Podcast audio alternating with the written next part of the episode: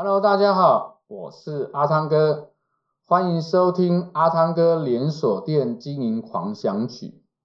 我们今天要跟大家分享的主题是关于盘点，呃，到底我要不要做单品盘点的这个方式。那在阿汤哥所经验的这些通路里面呢，呃，我经历过做零售价库存盘点的方式，也经历过单品盘点的方式。那其实，在整个过程里面，我个人觉得单品盘点是比较好的。为什么这样说？其实，如果你今天希望做到单品回转、单品管理这样的机制的话，最好是做到单品管理。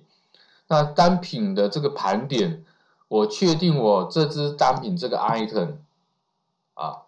在我期间的营销，在我期间的回转这件事情，我必须得要有我这几个单品的实际库存的一个状况。所以，如果说今天你没有用单品盘点的方式的话，你就会没办法知道实际的单品回转情况。你在做后续的整体的商品管理，在做滞销品的管理，在做啊、相对的这个上架、下架，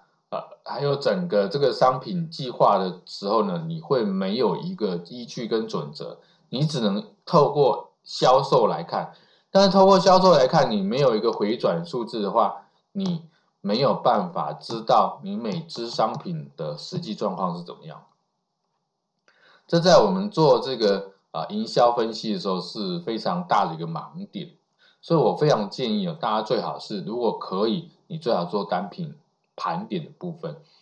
那这样子才能够啊让你整个这个啊电的体质啊是啊最棒的。